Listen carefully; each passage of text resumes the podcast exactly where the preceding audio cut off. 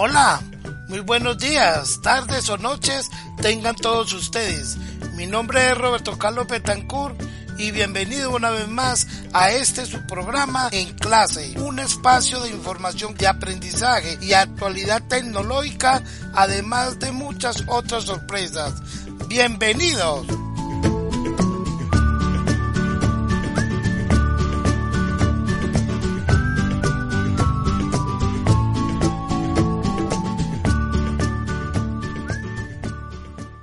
Bienvenidos al episodio 1 de su espacio en clases. Bienvenidos.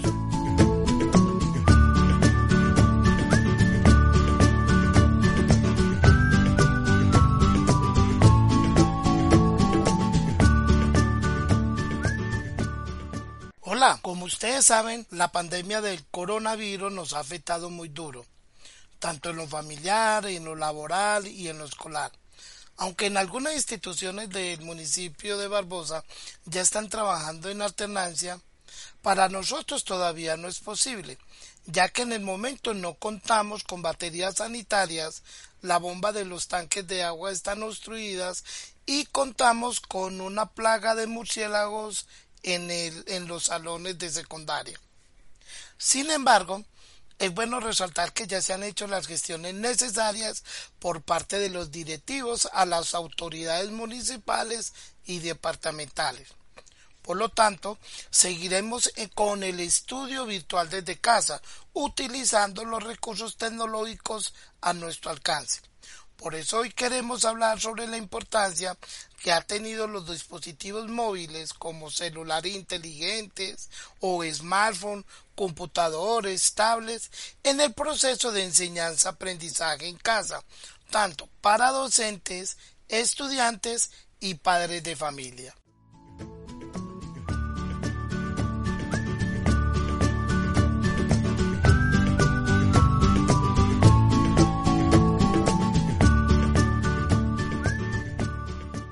Me da gusto estar nuevamente con ustedes y seguimos con nuestro tema, la importancia de los recursos tecnológicos en el estudio en casa. Para esto tenemos nuestros primeros invitados eh, que nos van a hablar sobre el tema. Ya se van a dar de cuenta de quiénes se tratan. Bueno, como lo mencionamos ahorita, estamos con el primer grupo de invitados e invitadas, a los cuales se les va a hacer algunas preguntas y ellos van a, van a responder.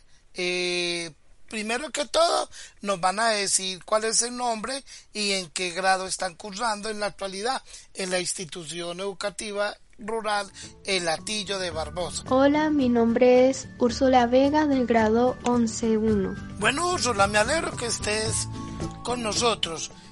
Le pregunto, ¿qué extraña del estudio presencial? Bueno, yo extraño hablar con mis compañeros, estar en clases presencial, porque allí podemos entender mucho mejor las clases porque nos dan más tiempo de explicación. Y también nos dan otros métodos de estudio que es por lo menos ponernos unas tareas fáciles en la clase y eso pues hablar con mis compañeros y echar concha ahí también. Bueno, vamos a escuchar también al siguiente invitado. Eh, ya se van a dar de cuenta de quién es y también nos van a hablar. Eh, esta noche tenemos invitados muy importantes. Vamos a escucharlos. Mi nombre es Deimer Horacio Vanega Ruiz, del grado 11.1. Lo que yo extraño del estudio presencial es compartir con los compañeros, charlar con los profesores, y las actividades lúdicas. Bueno, vamos a seguir escuchando a los demás invitados. Hola, soy Marcos Vega del grado 10-2. Bueno, Marcos, ya escuchaste a los demás compañeros tuyos. Ahora sí, ¿qué es lo que más extrañas del estudio eh, presencial? ¿Qué extraño del estudio presencial? Lo que extraño del estudio presencial es encontrarme con mis, con mis eh, compañeros de clase y entender mejor eh, las clases con el, con el tablero. Bueno, después de haber escuchado a los compañeros con la primera tanda de preguntas, nos vamos a ir a unas píldoras tecnológicas. Recuerden, estas píldoras tecnológicas son las respuestas de los trabajos de las cartillas. Ahí eh, durante todo el programa les voy a estar colocando píldoras tecnológicas y deben estar muy pendientes porque estas píldoras son la respuesta de los talleres. Entonces, para que estén pendientes. Entonces, ya regresamos. Nos vamos a las famosas píldoras tecnológicas.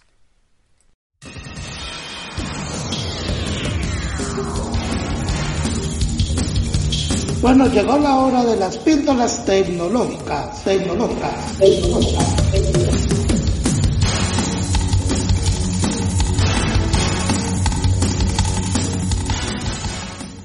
¿Qué es una videoconferencia? Una videoconferencia es la comunicación simultánea bidireccional de audio y video que permite mantener reuniones con grupos de personas situadas en lugares alegados entre sí. Algunas herramientas para hacer este tipo de, comunicación es Zoom, Google Meet, Skype, eh, Gypsy, entre otros.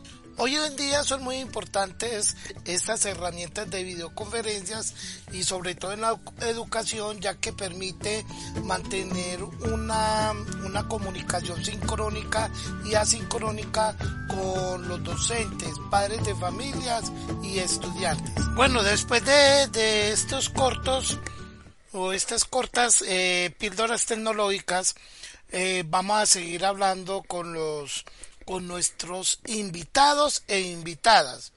Eh, yo sé que esto ha sido muy duro para todos y todas, no solamente para ustedes como estudiantes. Crean que nosotros los docentes y directivos docentes también nos ha tocado muy duro. Eh, hemos tenido que apropiarnos de estos recursos tecnológicos y yo sé que también para los padres de familia también se les ha dado duro. Pero de esta vamos a salir, ténganlo por seguro. Por eso eh, yo quisiera como preguntarles y, y, voy a iniciar la ronda con, con Úrsula a preguntarle sobre cómo está el proceso de clases virtuales, cómo le ha ido en esas clases virtuales, cómo se ha sentido. Bueno, estudiar en la virtualidad es un poco difícil, porque ya que yo tengo un hermano y aquí tenemos nada más un solo teléfono y un portátil. Y bueno, allí mientras que yo estoy en clase, mi hermano también está en clase y a veces se cae el internet y se cae allí el servidor y entonces no, no se escucha bien. Es muy difícil. Pero bueno, ahí nos sostenemos. Sí, yo estoy de acuerdo contigo, Úrsula.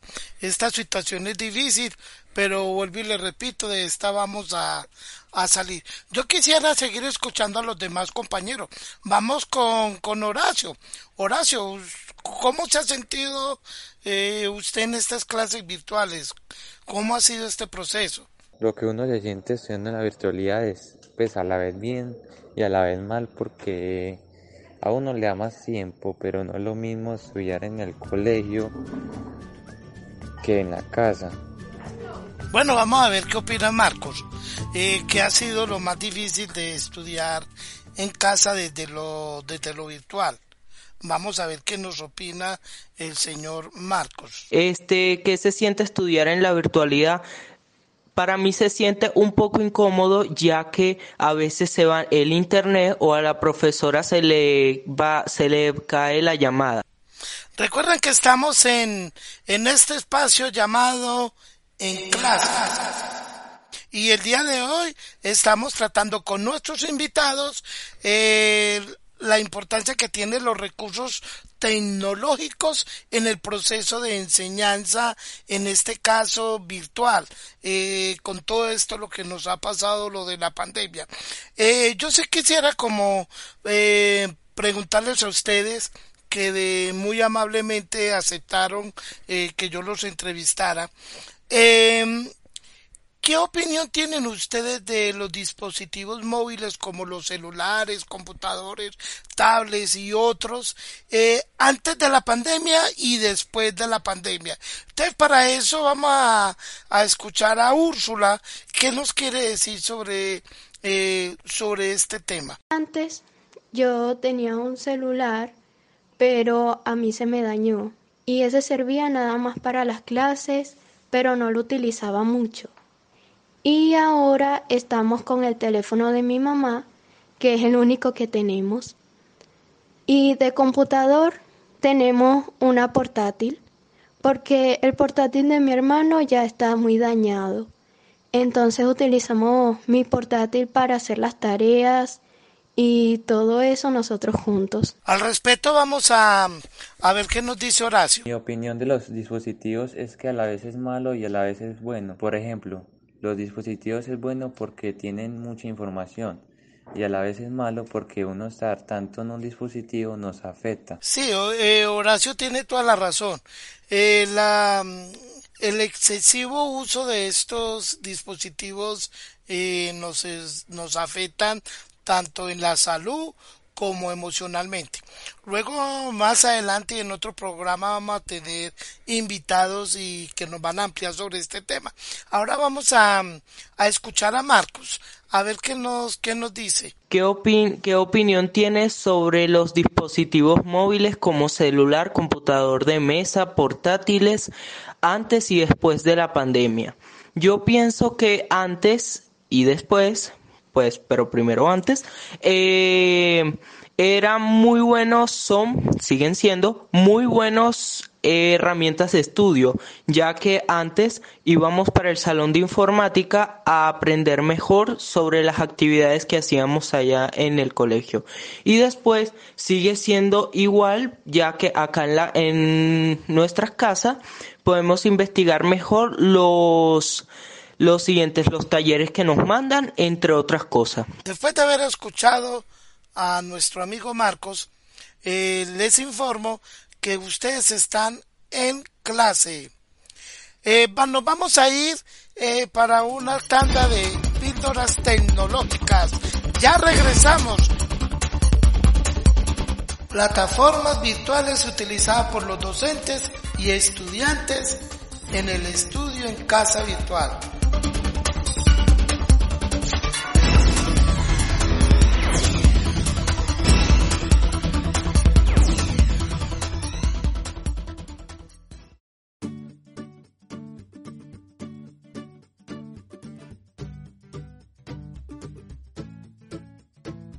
Bueno, tenemos varias plataformas que, que se utilizan en, en, en, este proceso de enseñanza virtual.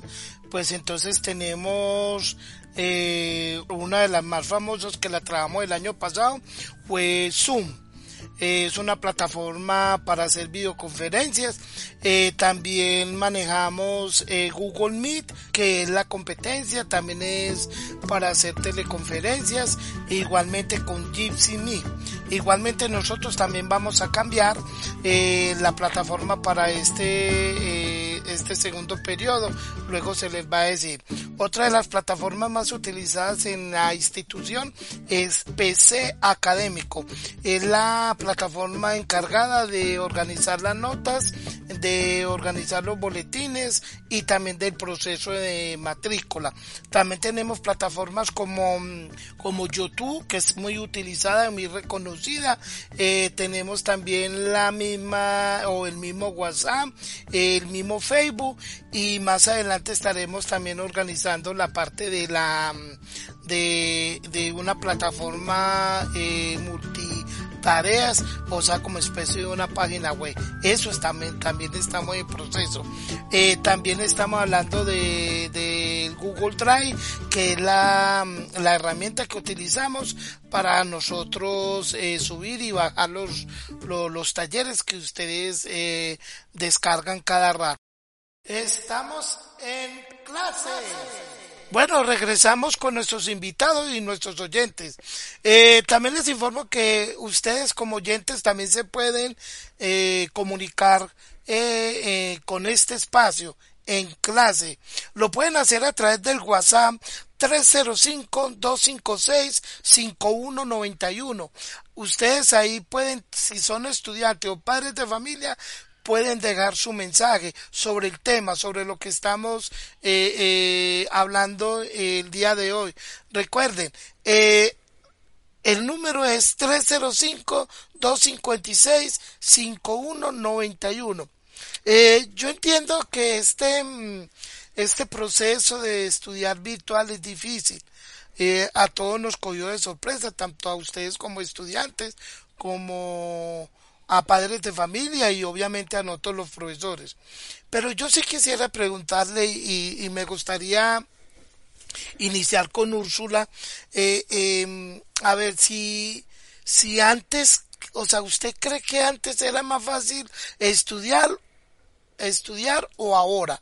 Entonces, eh, vamos a escucharla. Tiene la, el mismo nivel de dificultad, pero antes nos daban muchas más explicaciones, este, socializábamos más y podíamos comprender mucho mejor las clases.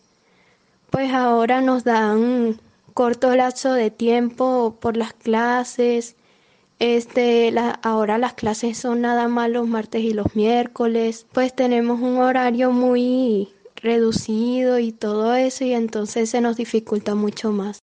Listo, Horacio, vamos a escuchar a ver qué opinas. Pues mi opinión es que antes uno estudiaba más porque si uno tenía una duda o algo, uno la aclaraba en el mismo momento. Pero ahora en la virtualidad hay muchos talleres y cosas que se encuentran ya resueltas. Entonces uno es como la presión de que solamente tiene que entregar y y no voy a aprender. Vamos a seguir escuchando al joven Marcos. Eh, ¿Piensas que antes era más sencillo o fácil estudiar que ahora? Pues yo pienso que sí, porque últimamente eh, han sido los talleres demasiado largos y un poco complicados. Y antes en la escuela nos colocaban en el tablero hasta cuando llegaba la hora de clase. Eh, yo sí quisiera agradecerle a Marcos, a Úrsula y a Horacio la participación en este debate sobre la importancia de los recursos tecnológicos en la enseñanza desde, desde casa.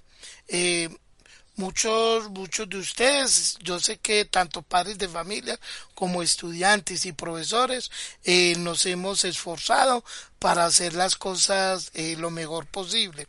Eh, vamos a seguir con nuestro espacio. muchas gracias a ellos. muchos aplausos para ellos y continuaremos. Vamos con otra tanda de píldoras tecnológicas. No te desconectes. Enseguida regresamos. Enseguida regresamos.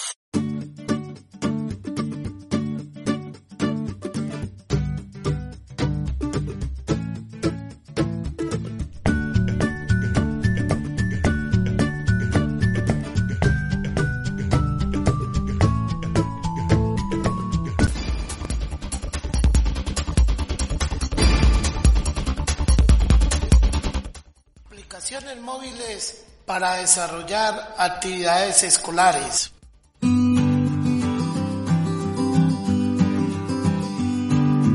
Bueno, hablando de las utilidades de las aplicaciones, vamos a ver algunas eh, aplicaciones para qué sirven. Entonces tenemos la primera. Socratic. Eh, se la voy a tratar de letrear. S O C R-A-T-I-C, Sócrates. Es una aplicación que usted simplemente cuando la prende, ella lo lleva usted a la cámara y usted escanea la pregunta que está eh, que va a resolver y ella le da varias opciones. Eh, tiene como como icono un búho. Anímate para que la para que la utilices. Estamos en clase. Bueno, regresamos con nuestro tema sobre la importancia de los recursos tecnológicos como medio para fortalecer el proceso de enseñanza en casa y virtual. Pero también hay que reconocer el esfuerzo que ha hecho los padres de familia consiguiéndoles dispositivos móviles o computadores a sus hijos, a la institución que ha entregado en comodato sus equipos de cómputo que tenía en la sala de informática y algunas donaciones de estos recursos por parte de los docentes. Y no solamente docentes, también hay directivos, docentes y padres de familia que se han sumado a esta donación. Bueno, lo otro es que no podemos tapar las dificultades que tienen los estudiantes cuando no cuentan con estos recursos. Eh, lo cierto es que todos estamos comprometidos con este proceso y por eso la institución ha diseñado estrategias como talleres físicos para estudiantes que no cuentan con recursos tecnológicos y campañas de donación de recursos tecnológicos por parte de la comunidad educativa. Entonces ahí miramos que el esfuerzo es de todos y para todos. Eh, nos vamos a ir a otra tanda de, de píldoras tecnológicas y ya regresamos en este su espacio en clase. No te desconecte. Enseguida regresamos. Enseguida regresamos.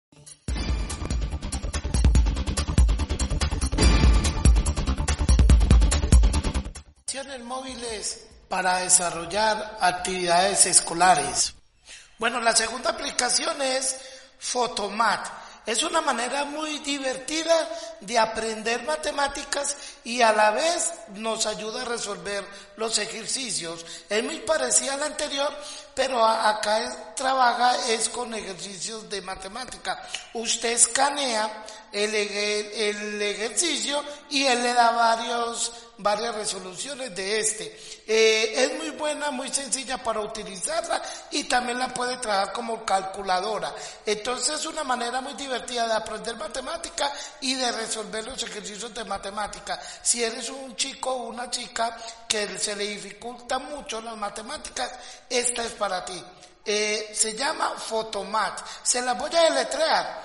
P H O T O M A T y H, Photomat, eh, es muy buena, trabaja en el liberal.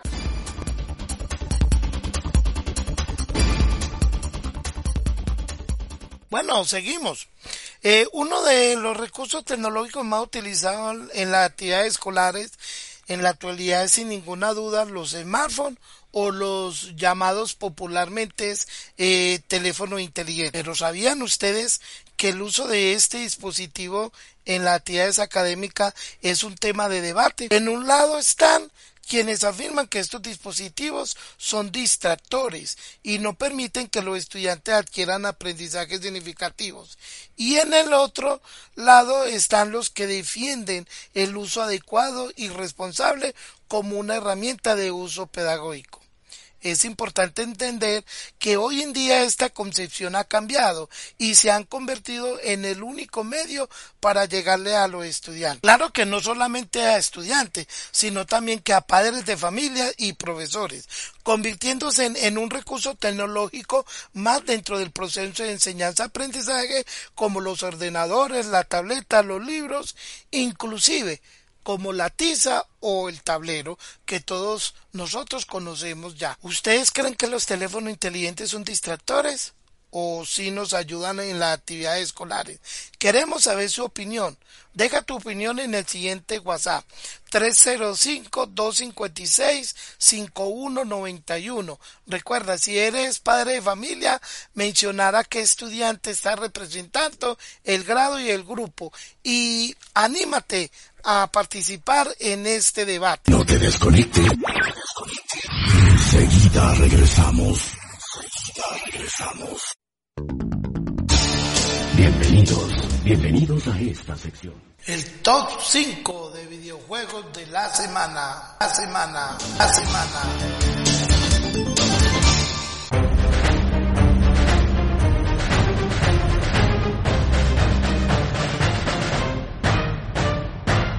Smash es una gran aventura a pequeña escala, reducido al tamaño de un guijarro te encuentres en un desierto vasto y repentinamente, intimidantemente. Antes de que puedas empezar a tratar de averiguar por qué ha sucedido esto, necesitarás encontrar comida, agua y refugio. La supervivencia no es poca cosa aquí abajo.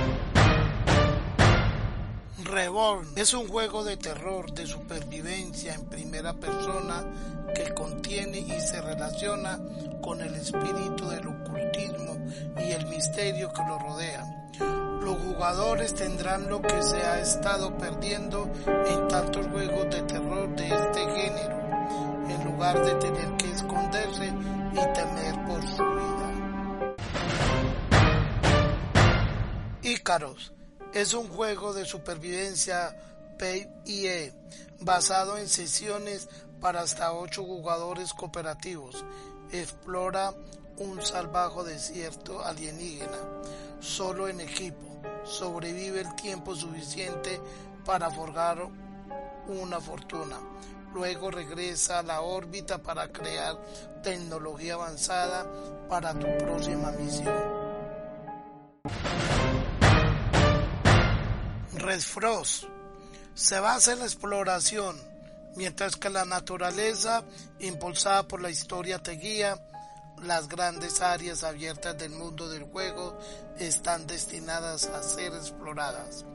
La recolección y la elaboración de objetos juegan un papel importante y el procesamiento de elementos recolectados para crear o mejorar su equipo, exploración del mundo del juego.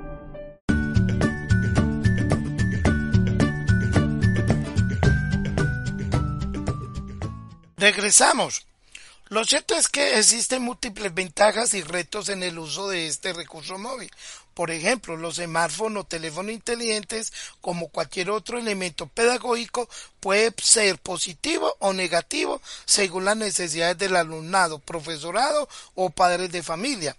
Esto depende es de los objetivos de aprendizaje y las actividades a realizar. Con todo esto, es importante que se tenga en cuenta que podemos aprovechar parte de las ventajas del uso de estos dispositivos móviles, que muchos menores poseen en, también en las casas y lugares de estudio. Es decir, como, como docentes podemos realizar actividades a través del móvil recomendando acciones y actividades o aplicaciones de acuerdo pues a las necesidades de cada uno de los docentes. Para seguir nuestro tema sería bueno que miráramos qué ventajas y retos encontramos en la utilización de los celulares inteligentes en el desarrollo de las actividades escolares. Esto lo vamos a, saber después de la siguiente tanda de píldoras tecnológicas. No se les olvide que estamos en clase. Ya volvemos.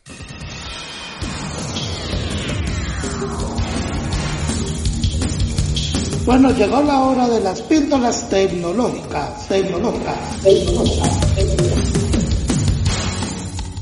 Bueno, la, la, próxima sesión es patrocinada por Numeral Liontro Pro. El Liontro Pro es el que nos va a hablar esta vez de los siete celulares que saldrán para el 2021, el Top 7. Este lo vamos a escuchar, por favor. Los 7 nuevos celulares que saldrán en el 2021. Número 1. Samsung Galaxy S30 Ultra. Con la expansión actual casi global de la red 5G, el próximo Samsung Galaxy S21 o S30 Ultra indudablemente admitirá la conectividad 5G gracias al Snapdragon 865 Plus o como se menciona en algunas especulaciones, hay probabilidades de que el S30 Ultra venga con el Snapdragon 875. Según los informes, el Snapdragon 875 vendrá con un procesador que supera los 3 GHz de velocidad, por lo cual podemos esperar de que el S30 Ultra será uno de los celulares más potentes del 2021. Y no solo eso, sino también como se muestra en este concepto, existe la posibilidad de que incluya una mini pantalla al lado del módulo de las cámaras. En cuanto a la pantalla, se espera que admita 144 Hz de frecuencia de actualización, por otro lado, los informes sugieren de que el S30 Ultra admita 65 vatios de carga rápida. Número 2. Huawei Mate X2. 2020 fue un año duro no solo para nosotros, sino también para Huawei, ya que actualmente está restringido en el mercado norteamericano, pero eso no impedirá la llegada de su celular plegable denominado como el Huawei Mate X2. A diferencia de la generación anterior, como se muestra en el concepto, el Huawei Mate X2 podría venir con una pantalla secundaria al igual que el Z Fold de Samsung. En cuanto a las cámaras, existe la posibilidad de que herede la cámara frontal perforada que está presente en el Huawei P40 Pro. También se especula de que venga con una batería de 5000 mAh.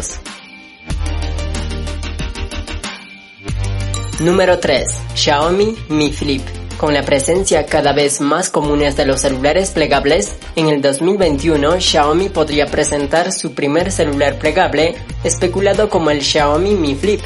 Como su nombre lo indica, el Xiaomi Mi Flip, según este concepto, vendrá con una pantalla plegable vertical, al igual que el Z Flip de Samsung o el Motorola Razr 5G. Lo peculiar de este concepto es el módulo rotativo donde están ubicados por un lado la mini pantalla y por otro lado las cámaras, los cuales pueden ser usados para los selfies. Si llega a existir, ¿escogerías el Xiaomi Mi Flip o el Z Flip de Samsung? Número 4. Xiaomi Mi 11 Pro. Al igual que el S30 Ultra, hay especulaciones de que el Xiaomi Mi 11 Pro venga con el Snapdragon 875, pero la característica más sorprendente es la posibilidad de que incluya una cámara principal de 192 megapíxeles. Recordemos que el Xiaomi Mi Note 10 fue el primer celular con una cámara de 108 megapíxeles, por lo cual la posibilidad de incluir una cámara de 192 megapíxeles no están muy lejos de la realidad.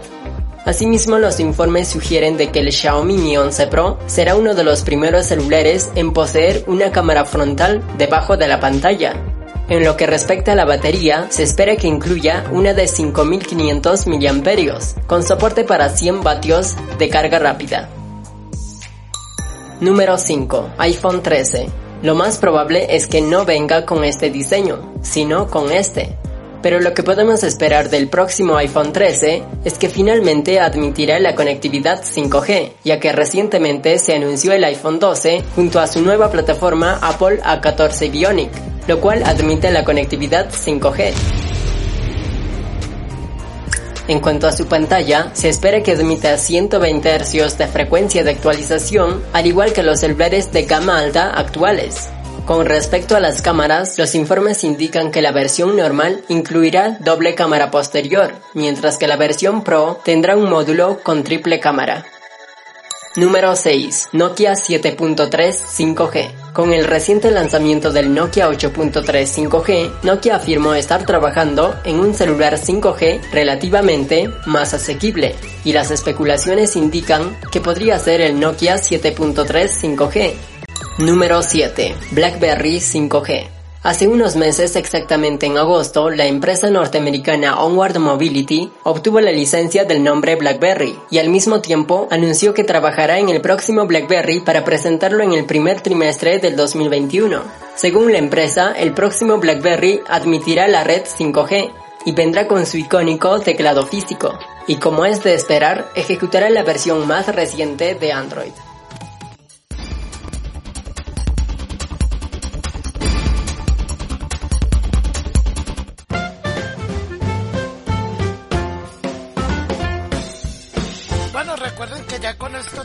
Terminamos esta primera, la primera parte. Eh, muchas gracias a todos los oyentes que estuvieron pendientes en nuestra sintonía.